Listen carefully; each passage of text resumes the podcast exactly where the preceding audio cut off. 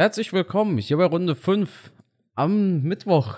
Wie immer mit mir und Mighty Matze, Matthias Botthoff. Du Lügner! Am Mittwoch. Nein, wir müssen natürlich so ehrlich sein. Also erstmal ein herzliches Willkommen von mir. Es ist schon Samstagvormittag. Ja, die Woche war anscheinend etwas verzwickt und so hat es uns auf einen Samstag verschlagen. Naja. Ja, Moment, Moment, Matthias.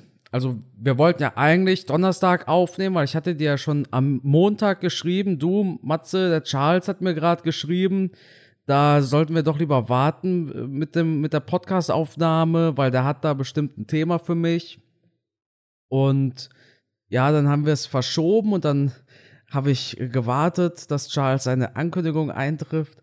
Und dann haben wir es einfach irgendwie nicht geschafft. Äh, gestern habe ich verpennt. Also ich habe wirklich noch nie so fies den, den Podcast verpennt wie gestern. Das tut mir echt leid.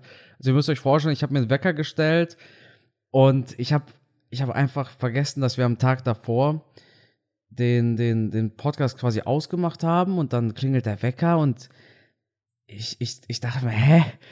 Warum habe ich mir so früh einen Wecker gestellt, habe ihn ausgemacht, habe weitergeschlafen und später habe ich dann die Nachricht von Matze gelesen, dass er ready ist zur Aufnahme. Und also ich, ja, das, das tut mir immer noch ein bisschen leid.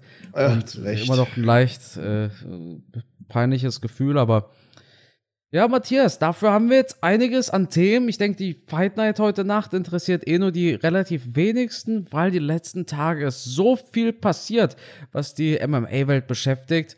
Da sprechen wir natürlich ein bisschen über die Fight Night und über das noch wichtigere Event und zwar den The Zone Pay-Per-View für 15 Euro. Dylan Dennis gegen Logan Paul. Ja, was ein, was ein Boxkampf. Da will man zum 45-Euro-Abo natürlich nochmal die, da zahlt man gerne nochmal die extra 15 Euro quasi. Und dementsprechend, ja, Matze, wo sollen wir anfangen? Wie war es auf dem Seminar? Wie war es in Karlsruhe? Also, Seminar war super war ähm, eine Firma, bei der wir eingeladen waren. Das war die Firma Weißenburger. Ach, wirklich? Das ist hier ähm, Bau, ne? Ja, ja, ja, genau. Die hatten uns eingeladen. Der Chef ist Fan von Markus und mir. Und dann hat er sozusagen für seine Angestellten, für seine Mitarbeiter uns eingeladen und wir haben da so ein kleines Seminar abgehalten. War ganz entspannt, war ganz gut. Was nicht so gut war, war die Hin- und Rückfahrt. Ich habe ähm, zehn Stunden auf der Autobahn verbracht das macht dann keinen Spaß. Aber gut, muss man durch. Ja. So ist das.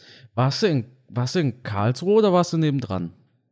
Nö, nee, das ist, ist direkt Karlsruhe, ah, oder? Okay, gewesen. ich weiß. Weis, also Weißenburg ist, ja, ist eine der, ja, ja, kennt man. Genau. Ja, cool. Rückfahrt hat nicht so Spaß gemacht. Nö, drei Stunden stehst, das wird dann mit der Zeit doch lange. Und ähm, da ich alle Kampfgeist MMA YouTube-Videos ja schon kenne, war es dann schwierig, die Zeit zu überbrücken. Ja, Matthias, ich glaube, in, in, deinem Auto sitzt es sich aber wahrscheinlich trotzdem immer noch relativ gemütlich. Ja, das war okay. Ich habe es schon, also ich hab's schon durchgehalten. Hast du ausgehalten. Es ist aber auch total ärgerlich, weil ne, ich weiß ja, wie spät du mir noch geschrieben hattest, dass du jetzt im Stau stehst und da, da, wartet man ja auch zu Hause auf dich, weißt du? Wahrscheinlich. Und, und dann stehst du im Stau und dann ja. ärgern sich alle und blöde Situation. Aber, Aber ja am Ende des Tages, wenn du mal so alt bist wie ich, dann ärgerst du dich über solche Kleinigkeiten dann irgendwann nicht mehr. Dann, dann hakt man es einfach ab und sagt sich, komm her, es sind halt nur drei Stunden, was soll's. Gibt Schlimmeres. Echt? Ja, ja, ich bin da mittlerweile relativ entspannt. Ja, ganz ehrlich. Hast du, ähm, Matze mit Start-Stopp-Automatik, fände ich es auch entspannt. nee, aber Spaß, ja. Matthias, wir hatten so viele Themen. Ich weiß gar nicht, wo ich anfangen soll. Also Bobby Green brauchen wir eigentlich gar nicht mehr besprechen. Sind wir mal ehrlich, es ist Samstag, es war letzte Woche. Das, es, es, es ist, es, glaube ich, keinen mehr. Es ist halt die Realität. Ich war beeindruckt von Bobby Green. Ja. Äh, super ja. Sieg und wir haben ihm ein bisschen Unrecht getan hier in der Episode, ja. vor allem ich. Ich weiß, ja, tut mir leid, Bobby, wenn du das hörst, aber krasser Sieg, aber wir sind halt auch krass spät, deshalb ähm, Fight Night eigentlich abgehakt, wenn wir ehrlich sind. Ja, war eine, war eine gute Card und ähm, der, der Bobby Green, auch der Joseph Pfeiffer, und Joaquin Buckley, die haben echt abgeliefert. Mhm, Drew Dober auch, ja. Drew Dober, also Respekt, die haben einen tollen Abend gehabt und ähm, haben da echt beeindruckt. Also Wahnsinn. Aber viel mehr, glaube ich, brauchen wir dazu auch nicht zu sagen. Ja. Wir hatten jetzt ein riesengroßes Drama vor UFC 294 und keine Sorge, Leute. Also eins kann ich euch versprechen, vor so einem großen Event, vor so einer großen Veranstaltung nehmen wir natürlich auch früher die nächste Episode auf. Also ich denke, ihr könnt das schon am Dienstagabend oder Mittwochmorgen ja. mit der neuen Episode rechnen, weil mh, mm, wir, wir richten uns auch immer ein bisschen nach der Dringlichkeit. Und wenn Samstag um 16 Uhr schon die äh, Übertragung startet auf The Zone, dann laden wir es bestimmt nicht erst am Freitag hoch. Keine Sorge. Also hat ja auch, hat ja auch was Positives. Ne? Wer heute die Folge hört, der kann sich schon wieder freuen, dass relativ schnell die nächste Folge kommt. Ja, das ist doch super geil, oder? Absolut. Aber Matthias, irgendwie haben sich Main und Co-Main ziemlich stark geändert, oder? Was ist denn da eigentlich passiert mit UFC 294? Ach, sag bloß. Ja. Ah, wo fängt man da am besten an? Wo fängt man da am besten an? Also erstmal ähm, sehr, sehr schade natürlich, dass Kämpfer aus Verletzungsgründen ihren, ihren Fight nicht machen können. Die finden das mit Sicherheit auch nicht gut, wenn du ein komplettes Trainingscamp gemacht hast, dich lange vorbereitet hast auf so einen extrem wichtigen Kampf und dann kurz vorher fällst du aus. Klar, da ist keiner happy. Das ist schon mal sehr ärgerlich. Aber im Falle von Charles Oliveira, der ja eine Cut-Verletzung hatte oder immer noch hat, mittlerweile genäht, weißt du, wie der Cut zustande gekommen ist? Sparring. Wir haben das natürlich hier gerade gestern Abend nochmal beim, beim Kickboxen diskutiert. Und also für mich als Trainer ist es nicht nachvollziehbar, wie man wenige Tage, wenige Wochen vor so einem großen Event ein Sparring macht ohne Kopfschutz. Kann ich, kann ich nicht nachvollziehen. Auf der anderen Seite, ich bin natürlich schon mehrfach in Brasilien gewesen. Ich habe mir das Training da angeschaut, auch dieses Shootbox oder Shootboxen oder wie auch immer. Die haben natürlich auch eine echt, echt harte Art, Sparring zu machen. Also ich habe, als ich das gesehen habe, das erste Mal, habe ich mir gedacht, oh Matze, ich glaube, du hast die letzten Jahre falsch trainiert. also die legen da ein ganz anderes Programm hin und da war ich teilweise erschrocken mit, mit wie wenig Schutzausrüstung, die ihr Sparring gemacht haben. Teilweise ohne Fußschützer, nur mit Boxhandschuhen und teilweise mit dünnen Handschuhen, ohne Kopfschutz. Also so nach dem Motto, ich habe kein Geld dafür, mir so einen Schutz zu kaufen, ich gehe da jetzt rein und außerdem, es härtet mich ab und, und, und. Aber die Erfahrung über die vielen Jahre, wo ich jetzt Kampfsport mache, hat mir halt einfach gelehrt, das kannst du nicht machen. Um zwei kurze Geschichten zu erzählen. Ich kann mich daran erinnern, Wettkampfvorbereitung, der eine Schüler von mir, keine Fußschützer dabei. Ich sag, Junge, was soll das? Ja, kein Problem, ich mach so Sparring. Ich sag, nee, sag ich, das ist scheiße für dich und scheiße für den, der mit dir Sparring macht. Ja, wir machen nur locker ein bisschen und und der Sparringspartner hat gesagt, okay, ist kein Problem für mich, der kann auch ohne Fußschützer machen. Wir machen ohne Fußschützer. Was passiert? Der ohne Fußschützer tritt dem anderen unter den Ellenbogen und bricht sich den Fuß. Mhm. Das war noch nicht mal so ein harter Kick, aber genau on point, die Spitze vom Ellenbogen, genau oben auf den Spann drauf und der Spann kriegt oben durchgebrochen. Fuß gebrochen. Also wochenlang ausgefallen, Gips, Kampf dahin. Das zweite Ding, was ich auch erlebt habe, auch hier bei mir im Studio auf der Kampfsportmatte, guter Freund von mir, ähm, Sparring, Vorbereitung für einen Wettkampf wieder. Die beiden keinen Kopfschutz auf. Ich sage, seid ihr blöd, warum habt ihr keinen Kopfschutz auf? Ja, wir machen nur locker. Ja, gut, ist immer die Aussage, wir machen nur locker. Aber wie oft stachelt sich das so ein bisschen hoch und dann gibt es doch die eine oder andere Kombination, wo du ein bisschen härter zuhaust. Und jetzt muss ich dazu sagen, die haben wirklich beide locker gemacht. Und jetzt kommt diese unglückliche Situation. Der eine macht einen High-Kick und, und streift den anderen nur mit dem Fußnagel und so unglücklich, dass der Fußnagel dem über der Augenbrauen, so leicht über der Augenbrauen, die Haut aufschneidet praktisch. Mhm. Also keine große Aufprallaktion, sondern nur so ein kleiner Schnitt praktisch. Der hat aber ausgereicht, dass der da oben einen Cut hatte, der genäht werden musste. Wegen so einem blöden, blöden Fußnagel. Mhm. Klar. War und ich habe natürlich nicht vorher die Fußnägel kontrolliert, wie die geschnitten waren bei denen. Aber also natürlich ein ganz unglücklicher Kick. Passiert wahrscheinlich eine Million Mal nicht und einmal dann passiert es halt mit so einem Fußnagel. Aber da ist halt passiert. Auch wieder die gleiche Kacke. Ne? Und deswegen denke ich mir, oh Mann, was haben die da gemacht, Charles? Was ging da in deinen Kopf vor? Aber wahrscheinlich haben die sich auch gesagt, wir machen nur locker oder was. Ich weiß es nicht. Ich weiß halt nur, dass ich es dass schade finde für Charles Oliveira Gerade auch in Anbetracht dessen, dass er ja ziemlich zuversichtlich war, wahrscheinlich auch super in Form war und ähm, ja, jetzt diesen Kampf nicht machen kann. Und jetzt muss man halt mal schauen, wann er halt wieder eine Chance bekommt. Ja, abwarten. Ich glaube, ja, das Shooterbox ist so berühmt, berüchtigt, selbst für brasilianische Verhältnisse. Ich glaube, die haben da einfach geballert. Ja. Oder es gab irgendwie ein Headbutt oder so, weißt du? Kann natürlich auch sein.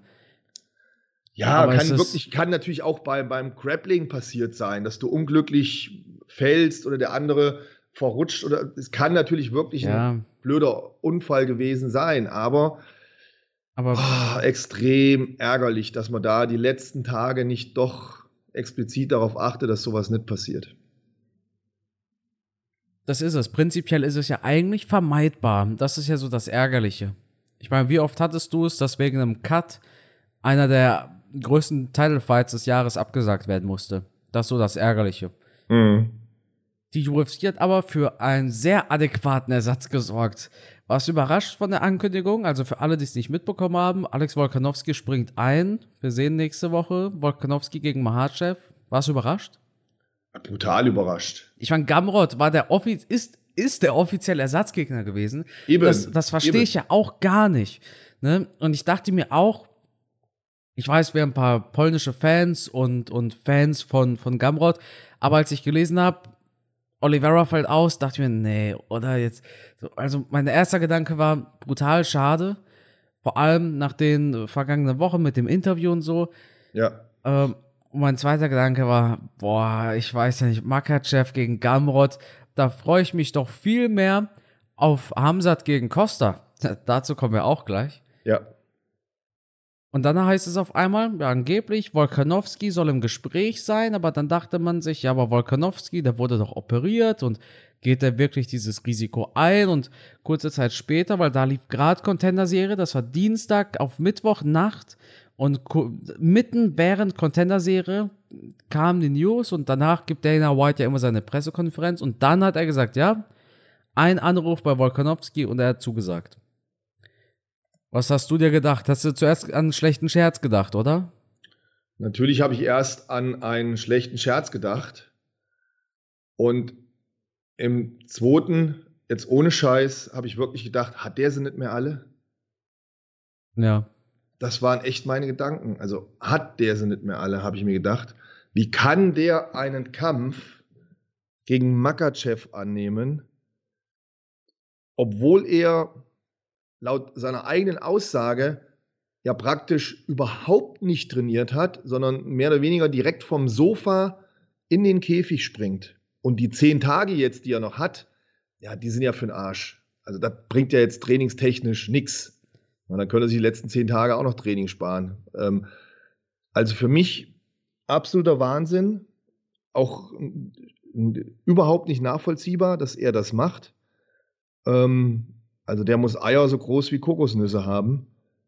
Oder es ist wirklich wahnsinnig. Äh, äh, unglaublich. Also für mich als Kämpfer, der, der selber schon Kämpfe gemacht hat, ist es ja nicht nachvollziehbar. Wir reden hier von einem Fünf-Runden-Kampf gegen einen Makachev, der wohl nun wirklich ein hervorragender Kämpfer ist, der eine echte Maschine ist, eine Kampfsportmaschine und ja auch im letzten Kampf gezeigt hat, dass er mit einem Volkanowski auf alle Fälle mithalten kann und ihn auch besiegt hat, muss man auch dazu sagen. Ähm, gegen so einen zu kämpfen, den, den, den Mut zu haben überhaupt, das zu machen über fünf Runden, weil ich kann mir nicht vorstellen, dass der ohne Trainingscamp fünf Runden kämpfen kann, Carsten. Ja, aber.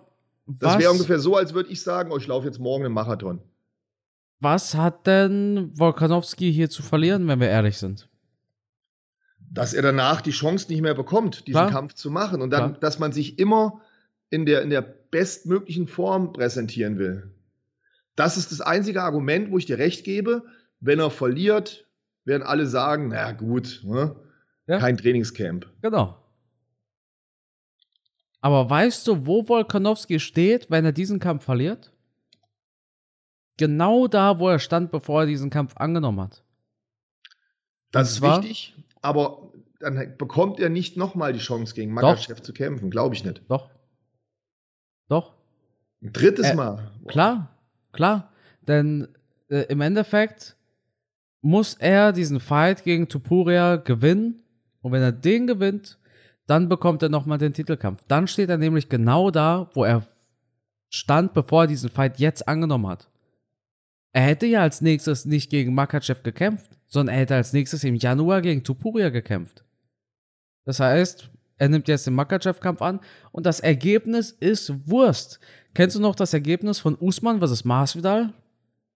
Warum bekam denn Usman, nachdem er da fünf Runden weggesmashed worden ist, warum bekam er ein Rematch gegen Usman? Äh, warum bekam Masvidal, ja, warum bekam Masvidal den Rückkampf gegen Usman? Ja, ja natürlich. Weil er, weil er, warum? Weil er da diese, diese Show, diesen Event gerettet hat. Klar, das, das ja? ist mir schon bekannt, aber wo, wo, worum geht es hier? Das ist am, am Ende des Tages, ähm, die Leute werden es irgendwann vergessen. Und wenn in zehn Jahren darüber gesprochen wird, heißt es ja, Makachev hat zweimal hintereinander Volkanowski besiegt. Nee. Da wird sich keiner dran erinnern, ah, der ist aber kurzfristig eingesprungen. Ach so, ja. Ja. Das stimmt. Zu verlieren, wenn, wenn einer mental stabil ist, wie ein Wolkanowski, dann hat er nichts. Und ich denke mir, dass natürlich auch hier ein großer finanzieller Aspekt eine Rolle spielt. Der weiß ja auch, pass auf, ich habe noch so und so viele gute Jahre, dann will ich aufhören mit dem Sport. Oder muss ich, wie auch immer. Ich denke, Wolkanowski ist so schlau, dass er sagt, ich will aufhören. Ähm, und dann ist es vielleicht ein kalkuliertes Risiko, wo er sich sagt, ich kann nie wieder so viel Geld verdienen, wo es mir keiner übel nimmt, wenn ich dann verliere. Also all in, volles Risiko. Trotzdem musst du da schon echt mutig sein, oder? Ich meine, wer will sich schon verhauen lassen? Auch wenn das vielleicht jetzt in dem Rahmen nicht passiert. Aber ganz ehrlich, ich sehe so gut wie keine Chance, dass er den Kampf gewinnt. Ja, dazu kommen wir erst nächste Woche. Okay. Ich denke zwar, du täuscht dich, aber ich ähm, denke auch, aber lass uns wirklich nächste Woche darüber sprechen. Ich denke auch, dass ähm, Alex äh, Volkanovski viel, viel weniger zu verlieren hat als Makachev. Denn das ist richtig. Ja. Das ist, der Makachev ist jetzt genauso angepisst, ne, weil wenn er gewinnt, wird er nicht als der beste Kämpfer dastehen, sondern er wird dastehen als derjenige, ja, ne, ja. war ja jetzt einfach. War also, Volkanovski war ja eh nicht fit. Weißt du? Und ist ja auch der kleinere schlimmer. Athlet, der leichtere Athlet ja. und, und, und. und. also Makachev selber wird, glaube ich, auch nicht sehr glücklich darüber sein. Umso schlimmer, wenn er ja verliert. Da ist ja immer noch die gleiche Thematik. Ja, wie der verliert. Volkanovski, der, der, der wurde doch operiert vor ein paar Wochen. Wie kann er denn, wie kann er denn da verlieren? So, weißt du, was ich meine? Ähm, ja, dann, dann, steht er als der größte Trottel da und die ganze Welt wird sich über ihn lustig machen. Ja, ja gut, so jetzt auch nicht, aber. Ah, komm, die, die Hater, die Hater werden den in der Luft zerreißen. Die Fans, die werden natürlich zu ihm halten und werden sagen, hier kann passieren. Aber, hier.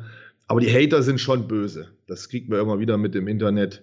Das doch, die nehmen ja kein Blatt von Mund. Doch bei jedem Kampf so. Also ob Makachev jetzt gegen Volkanovski verliert oder ob er gegen Francis Ngannou verliert, das ist eigentlich Wurst. Die Hater, egal, also aber das, gut, Matthias. Das ist natürlich Butter bei die Fische. Ne? Für die Hater ist es natürlich Fraß. Ja. Wir, wir hatten ja zum Glück, ne, wir haben gewusst, so, das Main Event fällt aus, aber klar, wir hatten ja zum Glück noch das Co-Main Event, Hamza Shimaev gegen Paulo Costa. Darauf konnte man sich ja noch freuen. Aber Pustekuchen, das ist auch ausgefallen, Matthias. Hast du das glauben können? Ja, nachdem Paulo Costa davon erzählt hat, dass er eine OP hatte, war es für mich eigentlich sicher, dass der nicht kämpft. Auch obwohl es da hieß, ja, der Kampf findet statt, er macht das. Und da hatten wir nicht, glaube ich, schon drüber gesprochen, dass dann äh, das auch eine schlechte Situation, du hast es in einem deiner YouTube-Videos gesagt, dass eine schlechte Situation ist für Shimaev, weil wenn Shimaev jetzt gewinnt, kann halt Costa sagen, na, ich habe die Verletzung gehabt und war das jetzt wichtig, das vorher ja. zu sagen oder nicht oder bla bla bla. Ja. Hat man ja abgewogen. Ähm, aber in dem Moment, wo das bekannt wurde mit der Verletzung, war ich mir ganz sicher, dass der Kampf nicht stattfinden wird. Echt? Ja. Kennst du? Das war ja so ein, so ein Infekt, so eine Entzündung. Ja, ja. Ich weiß, wie lange sowas heilt und ich weiß, okay, ich weiß natürlich jetzt nicht im Detail, wie, wie schwer das bei ihm war, aber bei diesen Entzündungen ist ja oftmals auch so, dass die von innen raus heilen müssen. Das heißt, es gibt Operationsmethoden, wo die Entzündung nicht geschlossen wird, sondern die bleibt offen. Dann kommt da immer wieder ein Medikament rein. Also das dauert eine ganze Zeit, bis das geheilt ist. Aber ich bin jetzt kein Arzt. Ich weiß auch nicht die Einzelheiten bei Costa. Ich kann nur davon erzählen, dass ich halt schon Athleten hatte. Die hatten solche Entzündungen und dann ist es ist es irgendwie das kranke Fleisch praktisch weggeschnitten worden. Aber die konnten oder durften diese Wunde halt nicht zunähen. Und da musste es von innen raus irgendwie heilen. Da kommt dann jeden Tag so ein Antibiotikum rein. Und das dauert halt einfach seine Zeit. Mhm. Deswegen war das für mich jetzt nicht nachvollziehbar, dass der gesagt hat, er kann den Kampf machen, war für mich unrealistisch. Wahnsinn. Natürlich habe ich bis zum letzten Moment noch die Hoffnung gehabt, aber ich dachte mir, dann kommt der, also der kann mit diesem Arm bis zum Wettkampf praktisch nicht mehr trainieren. Mhm. Vielleicht kann er ein bisschen mit den Beinen machen, ja, dann hat er einen Verband um den Arm, aber wie gesagt, ich weiß nicht, wie sie es bei ihm behandelt haben. Ich will jetzt auch nichts Falsches erzählen. Ich kann halt nur das erzählen, was ich schon erlebt habe. Und ähm, klar, die Medizin entwickelt sich auch weiter. Ähm, aber das ist, wie gesagt, äh, ja, für mich jetzt keine Überraschung, dass er ausgefallen ist. War es für dich eine Überraschung, dass Usman eingesprungen ist? Ja. Habe ich auch ja. nicht gedacht. Also, ich wusste ja, Usman wollte ja eigentlich nicht gegen Hamzat kämpfen. Der hat sich ja geweigert. Der, also, Usman hat den Kampf zwar akzeptiert, ursprünglich, aber nur im Welterweight, nicht im Middleweight. Und so kam es halt, dass man keinen Usman gegen Shimaev gebucht hat, aber jetzt halt schon. Jetzt auch im Mittelgewicht. Also, ich, ich glaube, Dana White hat das jetzt nicht offiziell gesagt, aber da, da besteht eine 0,0%ige Chance, dass man diesen Fight jetzt im Welterweight bucht, weil Hamza hat zugenommen, hat Masse aufgebaut, ähm, den er jetzt in 10 Tagen Welterweight, da müsste man dem schon irgendeinen Teil amputieren wahrscheinlich. Das ist ein Fight im Middleweight. War überraschend, aber auch ein adäquater Ersatz. Und ich sag dir ehrlich, ich persönlich sehe für Hamzat eine viel, viel größere Competition in Usman als in Paulo Costa. Weil, Matze, Paulo Costa, der hatte Probleme mit, mit dem Schatten von Luke Rockhold. Ja, also mit, mit dem ja, wirklich. Mach mal alten. Luke Rockhold nicht so schlecht. ja, ja, ja. Achso, du meinst den, der ähm, ein paar Monate danach von Mike Perry ausgenockt worden ist, ne? Beim Bärnackel-Fight, ja. Ja. Weil ihm die das, Zähne rausgeflogen sind. Ja. Ja, ja, ich will, ja, ne, weiß schon. Mach Mike Perry nicht so schlecht. Hä? Muss sich schon entscheiden. Aber ja, und Paulo Costa hatte große Probleme mit Rockhold und sein größter Vorteil gegen Hamzat wäre gewesen, er wiegt halt viel. Weißt du? Das wäre sein größter Vorteil. Er wiegt halt viel. Er ist eher ein Light Heavyweight als ein Middleweight, das ist sein Vorteil. Jetzt hast du mit Usman aber jemanden, der wahnsinnig stark ist, der gut wresteln kann, der Power hat, der gute Jabs hat. Das wird so problematisch für Shimaev, das ist unglaublich.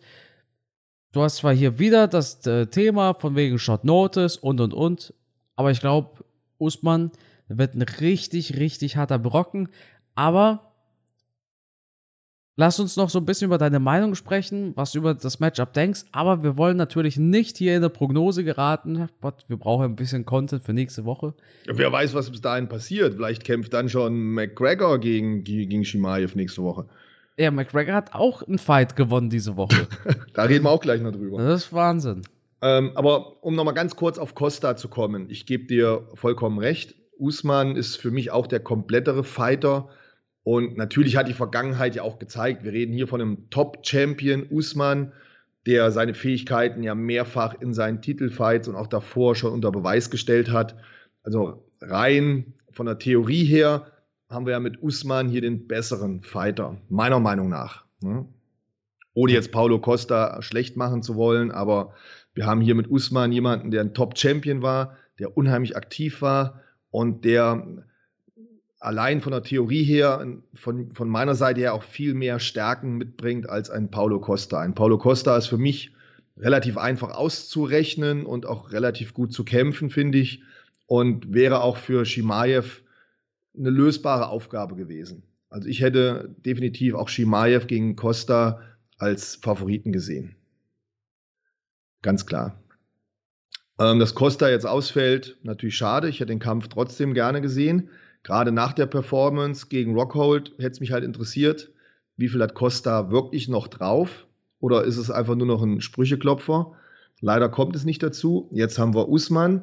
Usman in Topform hätte ich sehr, sehr gerne gegen Shimaev gesehen. Jetzt haben wir auch wieder diesen faden Beigeschmack, dass ich nicht weiß, in welcher körperlichen Verfassung sich Usman gerade befindet. Ich glaube, für einen Kamaru Usman ist ein Trainingscamp wichtig, weil er, wenn man sich so die, die, die letzten Fights anschaut und ähm, auch seine Art und Weise anschaut, wie er kämpft, ich, ich glaube, das ist schon einer, der, der sich im Trainingscamp weiterentwickelt. Ich finde auch in seinen Kämpfen hat er sich weiterentwickelt. Das heißt, die Trainingscamps, die er gemacht hat, die waren immer on point, die haben richtig was gebracht bei ihm. Und wenn er diesmal dieses volle Trainingscamp nicht hat, weiß ich nicht, ob er seine kompletten Stärken ausspielen kann, wie zum Beispiel seine konditionellen Fähigkeiten. Jetzt könnte man hier aber sagen, okay, es sind nur drei Runden, es sind keine fünf Runden, ist halt vielleicht auch nochmal ein Unterschied. Ähm, nichtsdestotrotz ist es eine Stärke, die halt Usman schon mal genommen wird, dadurch, dass es nur drei Runden sind und er vielleicht nicht so optimal vorbereitet ist wie sonst.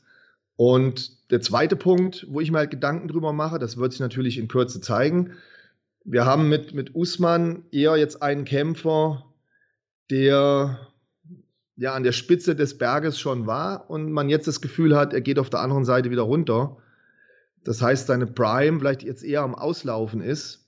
Und auf der Gegenseite haben wir einen Shimaev, der jetzt praktisch wie so ein Kampfhund lange festgehalten wurde. Angeblich, ich weiß es nicht, aber ne, lange Zeit zurückgehalten wurde mit seinem Kampf. Er wollte kämpfen, da hat man keinen Gegner gehabt oder man wollte ihn nicht kämpfen oder man hat ihn jetzt für diesen Event aufgespart, wie auch immer. Aber da habe ich jetzt einen, wo ich denke, wow, wenn sie den jetzt von alleine lassen, dann geht der ab wie so ein Kampfhund. Und ähm, da weiß ich nicht, ob Usman diesem Sturm ohne Trainingscamp, ohne optimalen Trainingscamp standhalten kann. Wie gesagt, viele offene Fragen, weil wir ja nicht wissen, in welcher körperlichen Verfassung Usman ist. Wie gesagt, für mich ein super Champion, der auf alle Fälle in seiner Prime einem Shimaev ähm, das Leben hätte schwer gemacht. In seiner Prime hätte ich ihn als Favorit gesehen. Jetzt nach den letzten Kämpfen, wo er dann doch schon von der Leistung her meiner Meinung nach etwas nachgelassen hat, Plus die Verletzungen, über die immer wieder gesprochen wird bei Usman. Ich weiß jetzt auch nicht im Detail, wie viel ist da dran. Das ist halt immer das Problem, dass wir nicht so viele Informationen haben. Ich höre immer nur, er hat Probleme mit den Knien, er kann kein, kein, ähm, kein Joggen mehr machen, kein Rennen mehr machen, er muss sein Cardio-Training anders machen und und und. Ja, ja, und dann, ja. und dann im Käfig knallt er seine, seine Füße aber auf den Boden des Gegners. Also, ja, nee. Ja, aber das ist nochmal ein Unterschied. Das ist nochmal ein Unterschied, ob ich die permanente Belastung im Training habe oder ob ich zwischendurch mal einen abschieße da im Kampf. Wie gesagt, das sind halt die Dinge, die wir nicht wissen. Ne, vielleicht hat er auch gar keine so schlimmen Knieprobleme. Ich meine, mir tun die Knie auch immer mal weh und trotzdem geht es noch irgendwie alles schwierig zu beurteilen. Aber wenn ich diese ganzen Punkte in Betracht ziehe, dann ähm, ja, freut, also mich freut es nicht, dass beide Kämpfer so kurzfristig einspringen ohne Trainingscamp. Weil ich hätte viel lieber beide top vorbereitet gesehen, weil dann wäre der Kampf für mich noch interessanter, noch spannender gewesen. Matthias. So ärgere ich mich eigentlich ein bisschen, dass ich einen Volkanowski nicht in Topform sehe und wahrscheinlich auch einen Usman nicht in Topform sehe. Hast du da jetzt eigentlich noch Material für die Prognose nächste Woche? Ja, einiges an Material. Da äh, gehen wir dann ins Detail. Da äh, gehen wir ins Detail. Da, dann gehen wir, gut. Ja. Das war jetzt nur Wischiwaschi. Ne? oberflächlich gekratzt. ja, ja, okay. Aber okay. über die einzelnen Stärken, über ihre letzten Kämpfe, über ihre Möglichkeiten im Ringen, im Stand-up. Und da gehen wir dann nächste Woche noch ins Detail rein. Und dann müsst ihr unbedingt auch wieder zuhören, weil dann sagen wir euch ja praktisch schon, wie der Kampf ausgehen wird. Ja. Schade irgendwie, ja. Ich denke ich denk immer dran, dass Charles eigentlich jetzt seinen Title Fight hätte und ich, ich bin diesmal wirklich hoffnungsvoll. Ich bin noch hoffnungsvoller reingegangen als beim ersten Kampf und das, obwohl der erste Kampf halt lief, wie er lief. Aber das war natürlich auch so ein bisschen MMA-Romantik. Ja. Ähm, Die Story hätte auch einfach zu gut gepasst. Hat sie aber auch bei Sean Strickland und Sean O'Malley. Ganz ehrlich, man darf, man, darf die, man darf die Fights nicht mehr unterschätzen. Wobei bei Strickland und O'Malley auch der äh, Fakt gegeben war, sie hatten halt ein volles Trainingscamp. Matthias, McGregor hat diese Woche den größten Sieg seiner, nee, nicht den, nee, nicht den größten, aber einen der größten Siege seiner Karriere einfangen können. Und zwar war es ein cleaner Knockout gegen die USADA.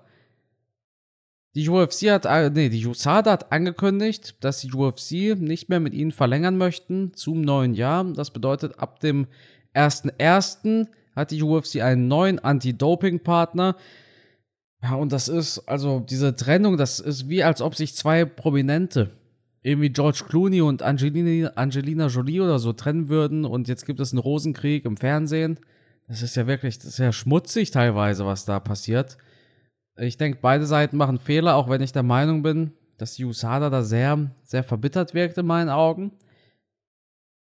Der neue Anti-Doping-Partner der UFC, da merkst du schon, die UFC arbeitet schon länger dran. Die UFC arbeitet nicht erst seit gestern daran zu wechseln, so viel, wie sie tatsächlich in der Pipeline haben. Das ist auch wirklich ein bisschen zu viel, um es hier kurz zusammenzufassen. Die UFC hat da eine Art Pressekonferenz gegeben, beziehungsweise, naja, Media Availability haben sie es genannt. Also sie waren, also Jeff Nowitzki, der Anti-Doping-Boss und Hunter Campbell, der, der größte Big Boss nach Dana White im Endeffekt in der UFC, haben sich da den Fragen der Journalisten gestellt. Und schlussendlich fragen wir uns, hat die UFC die USADA gekickt, weil sie mit McGregor halt schlecht umgegangen sind? Das kommt dann nämlich raus. Also, das ist der Tenor, den man da so kommuniziert. Und man sagte ja sogar auf der Pressekonferenz, was die USADA McGregor angetan hat, wäre disgusting und man erwartet eine öffentliche Entschuldigung. Man hat denen sogar ein anwaltliches Schreiben zukommen lassen. Hat die USADA einfach mal gekonnt ignoriert, beziehungsweise sie haben sich nicht entschuldigt, sondern sie haben ein Statement abgeliefert und das Statement war, wir stehen zu unserem Statement. Und jetzt endet das in gegenseitigen Vorwürfen und so weiter und so fort. Fakt ist, ja, die Fighter waren unzufrieden mit der USADA, weil diese, diese Whereabouts, die waren immer ein riesengroßes Thema. Also das Thema, die USADA muss rund um die Uhr wissen, wo du gerade bist. Und wenn du auf deiner Yacht deine Eier baumeln lässt, dann muss die USADA wissen, dass du auf deiner Yacht bist. Das wird es im neuen äh, Anti-Doping-System wahrscheinlich immer noch irgendwie geben. Muss es ja auch. Du musst erreichbar sein jederzeit. Es gab aber auch die Fälle, wie Fighter um 4 Uhr morgens geweckt worden sind. Volkanowski ein ganz großes Beispiel äh, von einem UFC-Fighter, mit dem ich mich mal unterhalten hatte. Weiß ich auch ganz genau, man wollte, also man hat versucht zu verhindern, dass er gewinnt und das war ein, ein riesengroßer Fight, den jeder von euch gesehen hat. Da gab es auch so ein bisschen intrigenmäßig. Ja, also Fighter waren nicht ganz zufrieden. Jetzt gibt es da auch Drama mit McGregor und McGregor lässt sich trotzdem noch auf Doping testen. Und weißt du, was das beeindruckend ist? McGregor tut sich das sogar noch an mit diesem Geteste bis zum 1.1., obwohl er wusste, dass die UFC nicht mit der USADA verlängern wird. Das heißt, das hat Hunter Campbell auch gesagt. McGregor wusste, er kann auch einfach bis Januar warten, weil die Entscheidung schon feststand, dass man nicht mehr verlängern wird mit der USADA und dann wäre das sowieso kein Thema mehr. Aber McGregor hat sich freiwillig dazu entschieden, in diesen USADA-Pool zu gehen. Heißt für mich natürlich auch, McGregor beschäftigt es, dass alle ihn als Doper quasi abstempeln. Und er wird natürlich auch Berater haben. Ja, McGregor hat mehrere Mitarbeiter. Er wird auch vielen Leuten gesagt haben, hey, pass auf, wenn die UFC ihre Zusammenarbeit mit der USADA beendet und du kurz danach dein Comeback gibst, das wird einen Image-Schaden geben. Weil viele dann sagen werden, ach, guck mal. Damit er, damit er kämpfen kann, auf Stoff quasi, beendet die UFC die Zusammenarbeit mit der USADA. Und deshalb hat sich McGregor wahrscheinlich dazu entschieden, doch in dieses äh, Testing-Programm reinzugehen, auch wenn es nur für ein paar Monate ist. Und ich sag dir, dem wird es keinen Spaß machen, glaube ich. Ich glaube, die, die werden ihn besuchen, das ein oder andere Mal.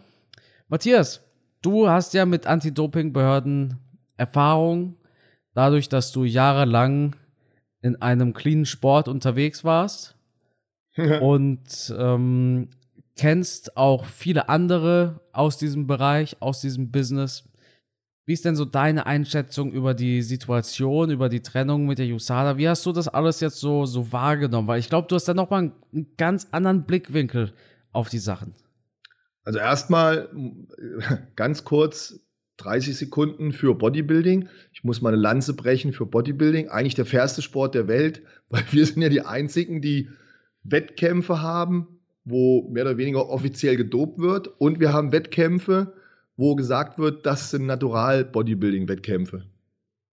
Also wer kann das schon anbieten? Stell dir vor, wir hätten bei der UFC eine ja. Kategorie, da sind die Gedopten und eine Kategorie, da sind die Ungedopten. Ey, wie geil also wäre das? Aber Verrücktes gibt es wirklich nur im Bodybuilding. Aber also kann man ein klein bisschen drüber schmunzeln, aber ist tatsächlich so. Ne? Heute zum Beispiel ist, glaube ich, die deutsche Meisterschaft der GNBF der German Natural Bodybuilding Federation. Also sowas gibt es tatsächlich, das nur mal am Rande. Okay, aber, aber wollen wir nicht abschweifen? Kann ich, kann ich ganz kurz, wenn wir gerade beim Bodybuilding sind.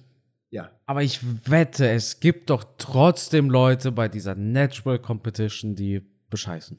Ja, natürlich. Okay. Natürlich gibt es auch. Aber die sind schon weitestgehend sauber. Die haben auch eine gewisse Ehre im Leib, das muss man denen schon lassen. Und ähm, man sieht natürlich auch deutlich die, die körperlichen Unterschiede. Wenn ich jetzt raten oder schätzen müsste, würde ich sagen, von zehn naturalen Athleten hat einer schon mal was genommen oder nimmt was. Ja. Im Umkehrschluss gehst du auf einen Wettkampf oder auf Wettkämpfe, an denen ich teilgenommen habe, da haben von zehn Männern neun was genommen. Ja, also, da ist Aber vielleicht einer sauber. Also, wirklich? Da, da, steht einer, der sauber ist mit euch, aber der, der müsste ja dann trotzdem vergleichbar aussehen, oder? Das, also, das gibt es natürlich jetzt nicht im Schwergewichtsbodybuilding oder im Profi-Bodybuilding. Da so, wirst du keinen ja. finden, der sauber ist. Ja, ich habe jetzt vom Amateurbereich gesprochen und da muss man natürlich auch so ehrlich sein, da gibt es Kategorien, die könnte man auch schaffen, indem man sauber ist. Und das machen auch viele. Also ich habe auch schon zahlreiche Athleten gehabt, die in Kategorien gestartet sind, wo du etwas weniger Muskelmasse benötigst, die sauber waren, aber auch so einen Wettkampf gegangen sind, wo wir wussten, die anderen sind weitestgehend alle gedopt. Spannend. Ja. Aber kommen wir zurück zu Connor. Also was das Thema Connor betrifft, hast du das ja schon bestens beleuchtet. Ich denke auch, dass der Hintergrund, dass er die Tests macht. Ich bin mir auch sicher, er wird negativ sein, denn er hat die Ärzte und auch das nötige Geld, um dafür zu sorgen, dass er negativ ist. Heißt es jetzt, dass er durch das Geld besseren Stoff hat? Ja, er gibt natürlich bessere Möglichkeiten. Wenn ich die Kontakte habe, wenn ich die Finanzen habe, kann ich schon sicher gehen, dass ich halt auch gutes, gutes Material bekomme, gute Medikamente bekomme. Wenn jemand vielleicht nicht so viel Geld hat und denkt sich, ich muss da ich muss da sparen an so einem Medikament. Ne? Dann geht er vielleicht zum Dealer seines Vertrauens, kauft da ein Medikament und dann heißt es in dem Medikament ist XY Stoff drin. Und um da jetzt ein bisschen zu fuschen, haben die aber nicht XY Stoff reingemacht, sondern XYZ Stoff reingemacht. Und jetzt gehst du davon aus, du hast diesen einen Stoff drin, aber in Wirklichkeit ist da noch was anderes mit drin. Ja, und dann fliegst du auf einmal beim Dopingtest auf, obwohl ihr dachtest, Moment, ich habe doch jetzt so und so lang abgesetzt, der eine Stoff, den ich genommen habe, der muss doch draußen sein. Aha, am Arsch die Waldfeder, war noch irgendein anderer Scheiß mit reingemischt. Der hat vielleicht dazu geführt, dass du dann positiv warst. Also es ist schon ein gewisses Risiko, wenn ich da mit, mit minderer Qualität arbeite, weil ich halt nie genau weiß, was drin ist. Mhm. Könnten wir jetzt tiefer einsteigen, dann könnte ich es noch genauer erklären, würde aber, glaube ich, den Rahmen hier sprengen. Dann sagen wir mal so, nochmal ganz kurz, manchmal wird ein teures Medikament angepriesen und in Wirklichkeit ist ein billiges Medikament drin, also ein anderer Wirkstoff, der billiger ist in der Herstellung. Ja. Du als Athlet kannst die Wirkung aber nicht unterscheiden. Du denkst, du hast dieses teure Medikament, diesen teuren Wirkstoff, der relativ schnell nicht mehr nachweisbar ist in meinem Körper. In Wirklichkeit hast du aber den billigen anderen Wirkstoff drin, der einen ähnlichen Effekt hat und wesentlich länger aber in deinem Blut nachzuweisen ist. Und dann fliegst du halt auf und denkst dir, das gibt's doch nicht. Warum bin ich positiv? Es kann nicht sein, ich habe doch rechtzeitig abgesetzt. Also da könnte ich jetzt viel erzählen, aber dann hätten wir hier fast eine Stunde Doping. Deswegen wollen wir das nicht machen. Also Connor hat mit Sicherheit Zugang zu sehr guten Dingen, Medikamenten. Und zum anderen, der kann natürlich jederzeit für sich privat so einen Dopingtest machen. Ja. Und dann sieht er ja, bin ich sauber oder bin ich nicht sauber. Und wenn ich dann den, den Schwachsinn höre, ja, du musst in so und so einem Zeitraum so und so viele Tests machen. Also wenn ich heute am Tag negativ bin, warum sollte ich dann in 14 Tagen positiv sein? wenn ich in der Zeit keinen Stoff mehr nehme. Die Logik verstehe ich nicht. Hm, Geht es da zum Beispiel nicht darum, ja, ich meine, guck mal, was macht denn EPO mit dir? Gibt ja Ausdauer, ne? Ja.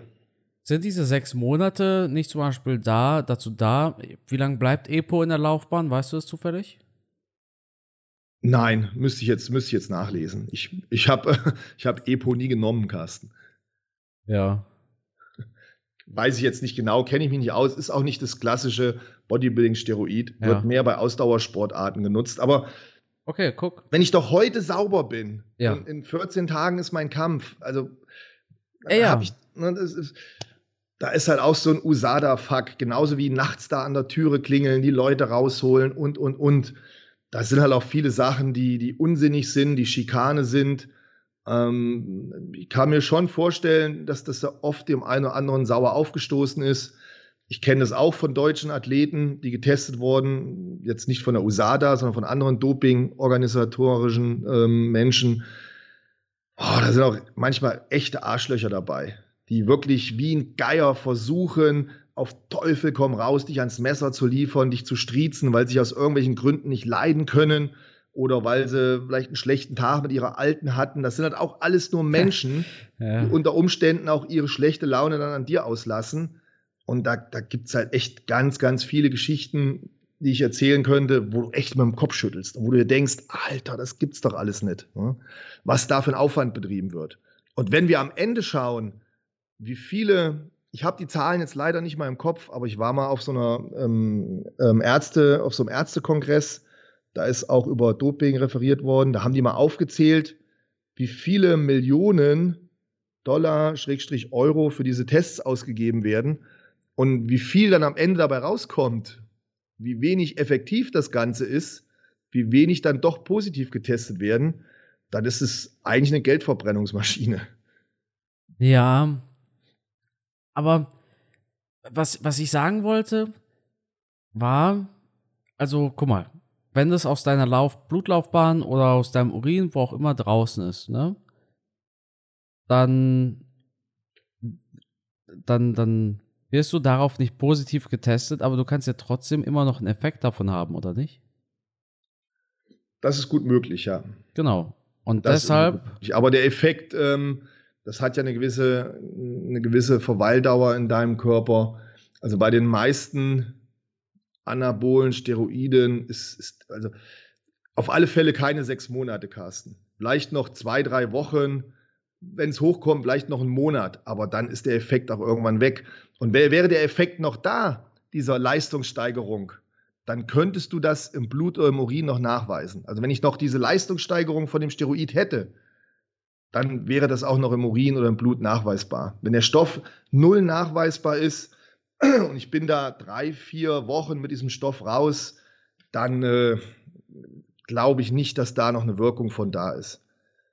Also ich meine, guck mal, du bist ja absoluter Experte und du sagst, diese Sechs-Monats-Regel ist komplett unnötig, richtig? Ja, ich finde es viel zu lang. Ich finde es äh, überflüssig. Spannend, ja, finde ich geil, weil man hat ja keinen Draht zu Leuten mit so viel Ahnung wie du, weißt du? Und also ich, wenn ich einen Stoff absetze und, und warum sechs Monate? Also ja, also ich, man weiß ja auch nur, dass es die Regel gibt. Man weiß nicht, warum. Müsste man, müsste man sich mit der USADA auseinandersetzen, was das für einen Grund hat, aber keine Ahnung. Darauf gibt es ja sicherlich eine Antwort. Ja, vielleicht so nach dem Motto, wenn der mit Steroiden gearbeitet hat, dann hat er jetzt nur mal, um es ganz einfach auszudrücken. Wobei im Kampfsport geht es ja nicht darum, Muskelmasse aufzubauen. Das muss man auch nochmal hierbei ansprechen. Ein Kampfsportler, der in seiner Gewichtsklasse eh schon runterkochen will, der hat ja meistens ausreichend Muskulatur. Es sei denn, er geht in eine höhere Klasse. Aber im Bodybuilding wäre es ja so, dass ich sage, ich nehme das Medikament und will damit 10 Kilo Muskelmasse aufbauen. Nur mal um ein Beispiel zu nennen. Mhm. So, und jetzt weiß ich aber, ich muss sechs Monate im Testpool drin sein. Jetzt setze ich das Medikament ab, habe 10 Kilo mehr Muskeln aufgebaut. Jetzt kann ich natürlich verstehen, dass die USADA sagt, Moment mal, wenn er das Medikament absetzt, dann ist der vielleicht in zwei, drei Wochen negativ, hat aber von den 10 Kilo Muskelmasse noch 8 Kilo übrig. Ja. Dann würde es für mich Sinn machen zu sagen, okay, der muss also über einen längeren Zeitraum dann noch negativ sein. aber oder der Abstand vom Test bis zum Wettkampf muss größer sein. Aber ja, ansonsten jetzt, wie gesagt, so viele Gründe gibt es da nicht vor. Sechs Monate ist lang. Also man hätte diese Zeitspanne auf alle Fälle auch kürzer machen können, finde ich. Denkst du, MMA ist denn überhaupt so ein Sport, wo dir ein, ein plötzlicher, enormer Muskelaufbau so weiterhilft? Weil ich stelle mir jetzt vor, gehen wir jetzt wirklich von 5 Kilo Muskelmasse aus also, das, also würde das. Nein, das, das Fighter, muss nicht unbedingt ein Vorteil sein. Das kann bei einem ja. Kampfsportler natürlich auch ein Nachteil sein. Ich, ich denke mal, würde das McGregor machen und der, der, kämpft dann auf einmal mit 5, 6 Kilo mehr, der wird ja viel weniger Ausdauer haben. Er könnte unter Umständen weniger Ausdauer haben. Er könnte auch etwas langsamer sein, je nachdem, wie diese Muskelmasse auftrainiert wurde. Nur weil ich mehr Muskelmasse habe, heißt es ja nicht im Umkehrschluss, dass ich auch gleich dadurch im Kampfsport leistungsfähiger bin. Bei mir war es ja so, dass je mehr Muskelmasse ich aufgebaut habe, ich eher weniger leistungsfähig irgendwann wurde im Kampfsport. Das heißt, irgendwann ist ein, ist ein Punkt erreicht, wo das Ganze kippt. Dann hast du einfach zu viel Muskelmasse, um noch effektiv kämpfen zu können. Hört sich jetzt komisch an, ist aber so. Also nur weil du aussiehst wie ein Bodybuilder, heißt es ja noch lange nicht, dass du gut kämpfen kannst, sondern meistens ist es ja so, dass die, die muskulös sind und eher aussehen wie ein Bodybuilder, nicht gut kämpfen können. Die kriegen ja meistens aufs Maul. Ne? Klassische Beispiel jetzt Kevin Wolter, der ja. wirklich zweimal bös K.O. gegangen ist. Die Muskeln sind halt über Jahre hinweg ein Bodybuilding-Training gewöhnt. Und dann das Ganze umzustellen, mit der Muskelmasse zu boxen, sollte man nicht machen. Geht also, bei den meisten in die Hose, wie hast, beim Kevin auch. Also eigentlich doch, ihr wart doch mal gut miteinander, ne? Ja, ja, ja. Jetzt die letzte Zeit haben wir keinen Kontakt gehabt. Ah, okay. Nein. Ja, äh, ich dachte tatsächlich als allererstes an Alonso Manifield. Kevin Wolter ist ja jetzt kein, also ja. ist ja jetzt kein Berufskämpfer, sage ich mal so, ne? Sondern ist ja jemand, der ähm, ja Bodybuilder war und dann ins Kampfsport ging, dann Boxen trainiert hat für eine gewisse Zeit. Ja. Aber ich denke dann an so UFC-Fighter, die ja Vollzeitkämpfer sind quasi. Ja, wie, wie, gesagt, versteht mich nicht und falsch. Muskelmasse bringt dir erstmal einen Vorteil. Bis zum gewissen Level. Wenn es dann irgendwann zu viel Muskelmasse wird, dann wirst du halt zu unbeweglich, du wirst sehr schnell müde, du verlierst an Explosivität. Also viele Fähigkeiten gehen dann verloren für diese Muskelmasse. Bis zum gewissen Level geht das.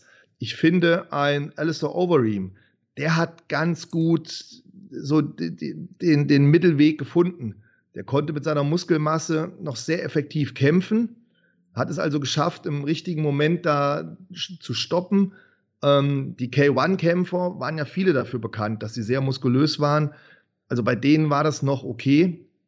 Wobei man jetzt hier natürlich auch sagen muss, die haben meistens nur dreimal drei Minuten gekämpft. Ist halt nochmal was anderes, wenn ich dann längere Kampfzeiten habe. Aber da war das gerade noch so im Verhältnis, wo das passt. Aber irgendwann kippt halt dieses Verhältnis und dann wird halt zu viel Muskelmasse eher ein Nachteil. Zugegeben, die meisten K1-Kämpfer haben auch das beste Pferdefleisch aus dem Game gehabt. Ja, absolut. Ähm, äh, nicht Alonso Manifield, sondern William Knight. Ja. Das ist einer der brutalsten Körper, die wir in der UFC gesehen haben. Performance, aber absolut Stinker-Performance gewesen, wurde von der UFC auch entlassen. Du erinnerst dich, ist gar nicht mal allzu lange her. Wir haben da noch in diesem Podcast hier drüber gesprochen, über ihn. Ja, ja. Ist halt, klar, die, die Optik gewinnt ja keinen Fight. Matthias, sind wir, glaube ich, auch schon am Ende Ja. unserer Episode. Sehr viele spannende Themen gehabt. Ach so, nee, wir, wir haben ja noch tatsächlich Kämpfe, die passieren. Sprechen wir ganz kurz über die Fights heute Abend, weil die meisten Leute hören sich den Podcast gar nicht mehr heute an, sondern, sondern morgen oder Können wir übermorgen. jetzt schon die Ergebnisse bekannt geben von heute Abend? Ja, warte, ich schließe kurz meine Augen. ja, Sonic Yusuf gegen Edson Barbosa. Du freust dich natürlich vor allem auf diesen Fight, ne? Barbosa, Striker-Fight, beides Kickboxer. der quält sich hier auf äh, das Federgewicht. Es wird, ey, guck mal, aber das ist ja eine richtig geile Fightcard, wenn wir ehrlich sind. Wir haben in den Prelims haben wir Terrence McKinney. Wir haben Adrian Yanez in der Main Card. Wir haben Michel Pereira in der Main Card. Und halt Main Event Edson Barbosa gegen Sodic Yusuf. Das ist eigentlich eine, ich glaube, es wird so eine echt geile Fight Night. Mit so ein paar Highlights drauf. Ja, ich glaube auch, es wird sehr Kickbox-lastig. Ja, also bei Pereira. Michel Pereira Ja. und auch unserem Main-Event Ja, haben wir halt Leute, die gerne im Stand kämpfen, die es auch sehr Und- gerne spektakulär machen. Also ein Michel Pereira kämpft spektakulär im Stand und ein Edson Barbosa, der ist natürlich auch bekannt für seine Kicks, für seine Drehkicks. Ähm, auch hier erwarte ich einen Kampf, der im Stand ausgeführt wird. Also ich, ich denke, das wird eine interessante Fight Night, die uns ähm, hungrig macht auf das nächste Wochenende. ja, absolut. Auch Adrian Yanez, auch ein Boxer, hat zuletzt gegen Rob Font gekämpft und verloren. Ja, ja. Geile Fight Night. Apropos Boxer, die haben wir auch heute Abend und zwar auf The Zone Pay-Per-View. Wie gesagt, zusätzlich zu eurem günstigen Abo braucht ihr auch noch den extra Pay-Per-View für 15 Euro. Ich bin ehrlich. Scherz, Das Nein, ist echt wirklich, Scherz. wirklich. Also das finde ich, nicht- finde ich nicht gut von The Zone. Ja, ich sag dir ehrlich, also ich, mein Gefühl, ich habe mich ja auch so ein bisschen darüber unterhalten und mein Gefühl ist, man selber hat da ja auch keinen Bock drauf, aber was halt aus dem Headquarter kommt, das kommt halt aus dem Headquarter. Weißt du, was ich meine? Und in den USA und UK ist The Zone Pay-Per-View schon längst ein Geschäftsmodell und leider ist es halt auch nach Deutschland gekommen, aber we- wenn aus den USA gesagt wird, ihr macht das so, dann sagen die ja nee, machen wir nicht. Weißt du, also die Kritik gilt schon The Zone, aber nicht unbedingt dem deutschen The Zone, weil ich glaube, das ist meine persönliche Meinung, da hatte man ja gar keine Wahl. Also The Zone Deutschland glaube ich auch nicht, dass die das entschieden haben. Das wird natürlich überregional wahrscheinlich entschieden. Da sind andere Bosse am Werk. Aber trotzdem, ich, ich schimpfe ja jetzt nicht auf The Zone oder sage, das sind Arschlöcher, sondern ich sage nur ganz objektiv, finde ich nicht gut. Ne, Es ist schon gutes Geld, was wir zahlen jeden Monat, was ich noch in Ordnung finde. Ja, wir haben schon oft durchgerechnet, was UFC und alles kostet, früher gekostet hat. Aber jetzt für so einen Fight dann nochmal 15 Euro zu nehmen, pff, ist in meinen Augen nicht wert und werde ich auch nicht bezahlen. Weißt du, was mich so ein bisschen murkst? Dass du ein Abo brauchst, um es zu kaufen. Das, das das, ja finde ich, ja- find ich ja so das ko- kommt ja noch hinzu. Ja. Also du zahlst praktisch für diesen Kampf, wenn man es jetzt hochspitzen wollte, 45 Euro oder was, ne? ja. Das Zone-Abo mit 30 Euro plus die 15. Zugegeben, es ist egal welches The Zone-Abo, auch mit dem 7-Euro-Abo, mit dem du irgendwie nur, keine Ahnung, irgendein, irgendein Tischtennis aus irgendeinem Land sehen kannst. Ich weiß gar nicht, was du da für das 5-Euro, 7-Euro-Abo sehen Ich kannst. weiß es nicht. Ich zahle das volle, volle Paket da. Auch, auch mit dem kannst du dir den Pay-Per-View kaufen. Ich finde es aber echt so ein bisschen, das, ich weiß ja nicht, ich mag The Zone und ja, und ich, ich will auch keine verbrannte Erde hinterlassen, weil ich würde schon früher oder später gern da mal wieder auf dem Kommentatorenpult sitzen, aber auf der anderen Seite ähm, ist, es, ist es mir wichtiger, meine eigene Meinung beizubehalten. Äh, ja, wir reden ja, wir reden ja jetzt nicht schlecht Zeugnis darüber. Ne? Und, und wenn jetzt ein Mitarbeiter von The Zone hier am Telefon wäre oder auf Skype oder hier bei mir am Schreibtisch, würde ich dem auch sagen, du, äh, The Zone, ich finde das nicht gut. Und dann sagt er zu mir, ja, Matze, aber pass mal auf, das und das sind die Gründe, das musst du so sehen. Dann sage ich vielleicht, okay, ja, gebe ich dir recht. Aber jetzt aus dem aktuellen Blickwinkel sage ich einfach, finde ich es nicht gut. Ansonsten bin ich ja ein Fan von The Zone, deswegen habe ich das ja auch gekauft und, und schaue das ständig. Ja, und bin ja auch riesen dankbar damals gewesen, als es hieß, es gibt The Zone, die übertragen Kampfsport, die übertragen Boxen. Ähm, deswegen, ich bin ja kein Hater, im Gegenteil. Ja, Matze, du alter Hater, immer das Gleiche mit dir. Ja. Immer am ab, ich, ab, abhetzen. Ich, ja. der, der, liebste Mensch auf der ganzen Welt. Der, der sich am meisten über Hater beschwert. ja, genau. ja, vor allem über die Hater, die dann nicht mal den Schneid haben, ähm, sich zu demaskieren, ja, die so als Zorro auftreten. Du kennst ja nie den Namen, ist ja meistens anonym. Ja, da muss ich dann schon immer ein bisschen schmunzeln, weil wir beide sind ja transparent. Wenn ich irgendwas schreibe oder wenn ich irgendwas sage, dann hat jeder meine Hackfresse vor Augen. Mhm. Ja, und andere, die sich halt in der, ihrer Anonymität verstecken und dann groß tönen können, ja, das ist ja ein bisschen einfach. Und, und unter Hate verstehe ich ja nicht Kritik. Kritik ist ja in Ordnung. Da freue ich mich ja auch drüber. Das ist auch vollkommen legitim. Hater sind für mich die, die alles schlecht reden, die meistens keine Argumente haben und die halt auch bei jeder Möglichkeit, die sie haben, unter die Gürtellinie schießen. Ja, aber wo ziehst du denn die Grenze? Ich sag dir ehrlich, wenn mir zum Beispiel jemand sagt, alte Videos waren besser, das ist für mich keine Kritik. Das ist für mich. Also ich, ich, ich, ja, ich, ich habe hab ja Geschmackssache. Ja, das, ja, ja, einmal das und zweitens, ich frage mich echt, wie man die alten Videos besser finden konnte. Das war, das war immer der gleiche verpixelte Clip. Bilder 15 Minuten lang gezogen. Ist aber auch ein anderes Thema. Lass uns nicht zu viel über dieses ähm, negative Ding sprechen. Ja, es ist auch ka Kaufst du dir wirklich nicht den Pay-Per-View? Nein. Aber auf Fight zum Beispiel hast du immer, immer gekauft. Ja, wenn die Kämpfe mich interessiert haben. Aber den Kampf halte ich jetzt nicht für so interessant und so wichtig, Echt? dass ich mir anschauen muss. Ja. Ich, ich, ich, bin mir sagen, auch sicher, dass der, dass der morgen früh überall im Internet zu sehen ist. Ja, das sowieso, das sowieso. Aber ich muss ganz ehrlich zugeben, ich lasse mich schon mitreißen. Also nee, ich habe ich hab diese Promo, ich, ich sehe das aber auch den ganzen Tag auf Twitter und Co. Und dieses Dylan Dennis gegen Logan Paulding, das, das, ich, das, das reißt mich richtig mit. Also mich interessiert KSI gegen Tommy Fury gar nicht. Aber was Dylan Dennis da in dieser Promo gemacht hat, ich finde es atemberaubend. Der hat diesen Fight wahnsinnig gut promotet und sich selbst auch. Ich, ich finde das so genial. Ich hätte sogar tatsächlich die Möglichkeit gehabt, live vor Ort zu sein.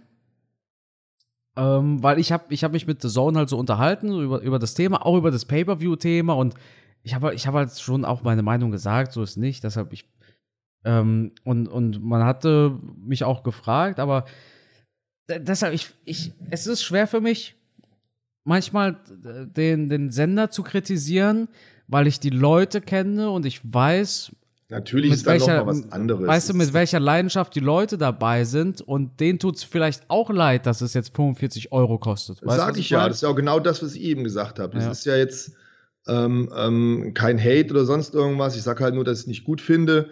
Jetzt, ich sage aber nicht damit, dass es vielleicht unter Umständen doch berechtigt ist. Wir, wir, kennen ja die ganzen Vorgaben und alles nicht. Und vielleicht war es auch die einzige Möglichkeit, diesen Fight zu kaufen oder was. Ich weiß es nicht. Ich sage nur, ich finde es nicht gut, weil es nochmal 15 Euro extra sind.